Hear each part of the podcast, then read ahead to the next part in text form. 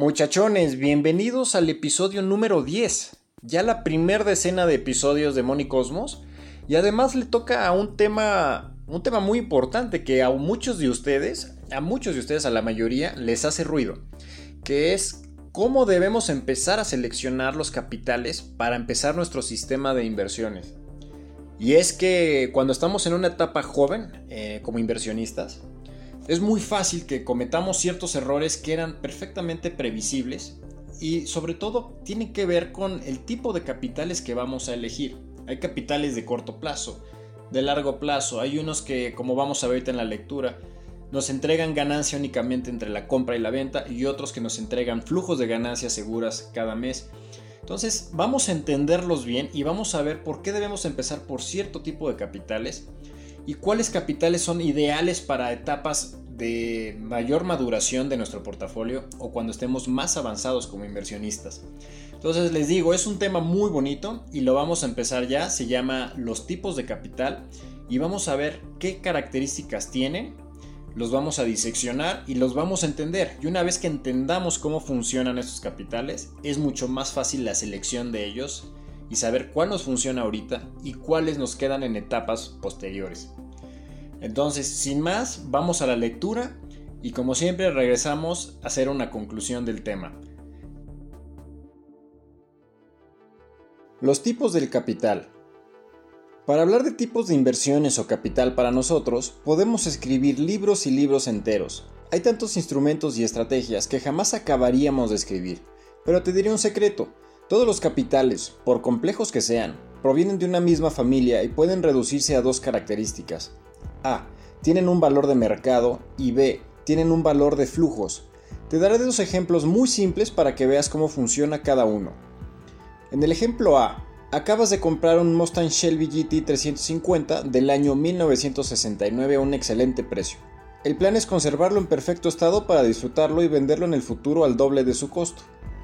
B. Acabas de comprar un auto que servirá para servicio de Uber.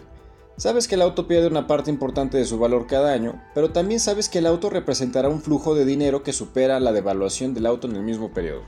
En el ejemplo A, el valor de mercado del Shelby aumenta en el tiempo.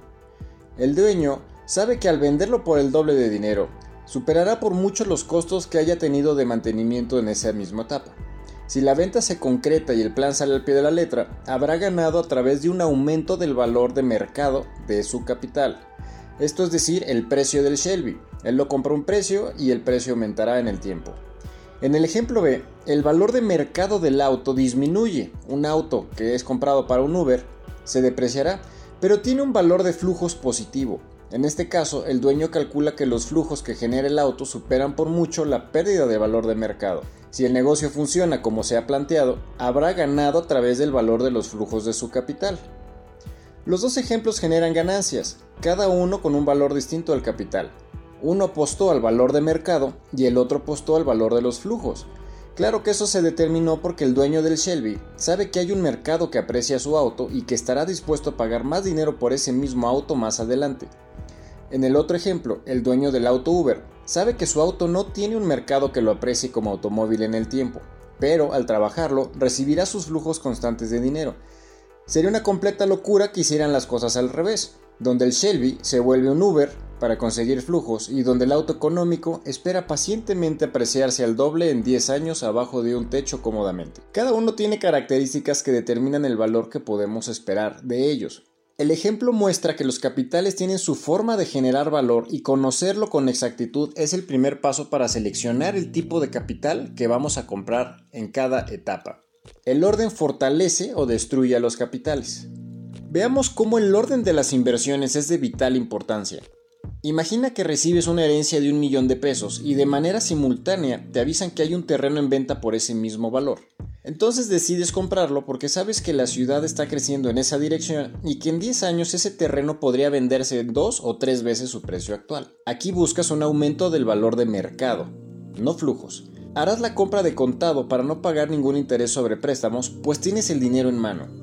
En teoría es buena idea, la demanda del terreno no parará y su valor de mercado aumentará en algún momento. Ahora, ese terreno no va a generar ningún flujo de dinero en mucho tiempo, pues nadie está dispuesto a rentarlo aún e incluso enfrentarás flujos negativos por mantenerlo y cuidarlo. En ese caso, todo tu capital estará fijo por muchos años hasta que el plan se concrete. Si no tienes flujos de dinero adicionales y tuvieras una necesidad de dinero importante, tendrías que conseguir un préstamo de emergencia con sus altos costos o incluso vender el terreno a un precio menor por la prisa.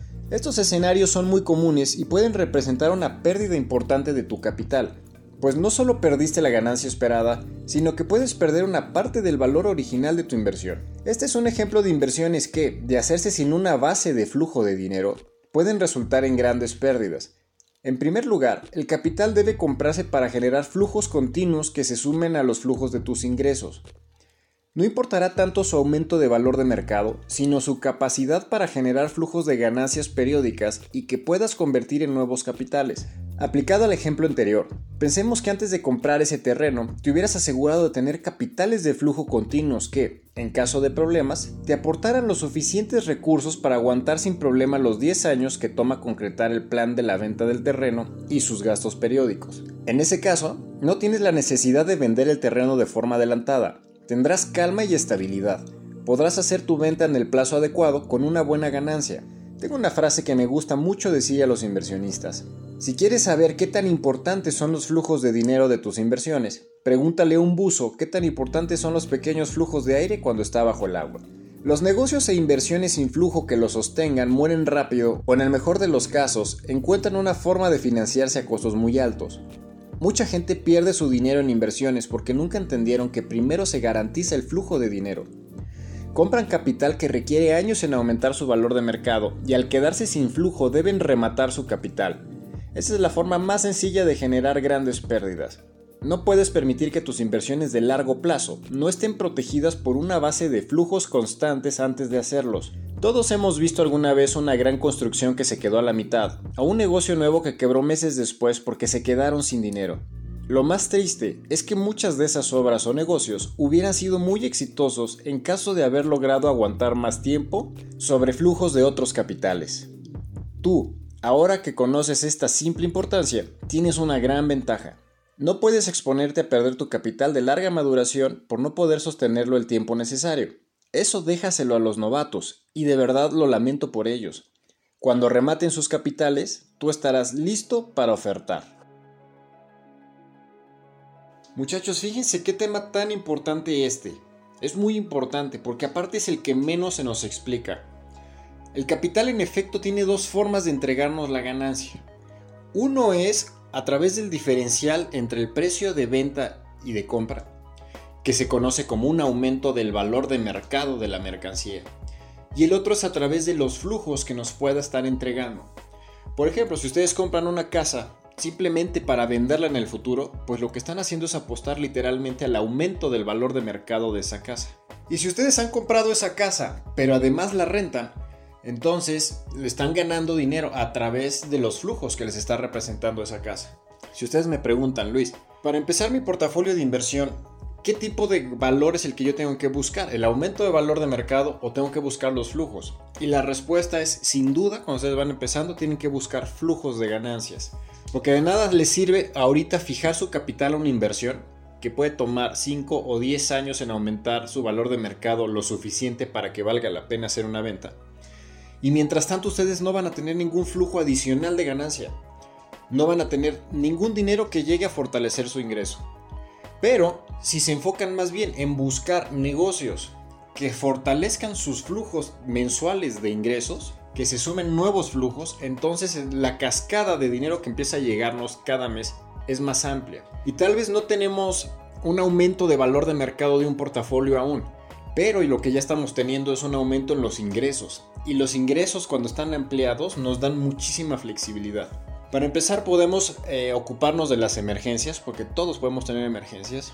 Podemos cazar nuevas oportunidades. Podemos ir colocando nuevos capitales, o sea, con este nuevo dinero que va llegando, comprar nuevos capitales que también generen nuevos flujos. Entonces nos vamos a enfocar mucho a generar flujos de ingresos positivos todos los meses. Ya después, conforme pase el tiempo y tenemos una base de flujos sólidos, podemos transitar a la compra de capitales que requieren de un largo plazo para madurar, como sea en este caso el terreno del ejemplo, ¿no?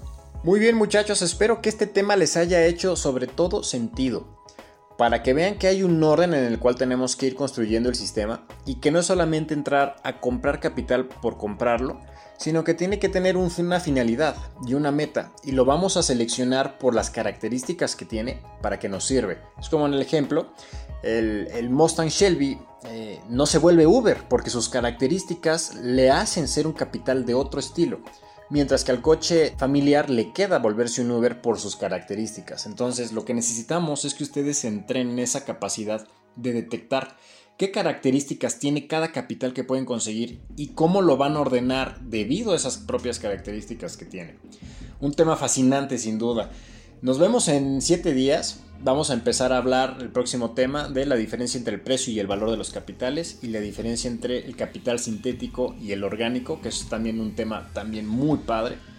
Y de ahí nos vamos a empezar a atacar ya para la compra y el armado de nuestra primer órbita de capitales. Recuerden que estoy en Instagram como LuisBaker100. Espero verlos por ahí, recibir sus dudas como cada semana. Es un gusto. Y nos estamos viendo por aquí. Les mando un súper abrazo. Aprendiendo con Luis Baker.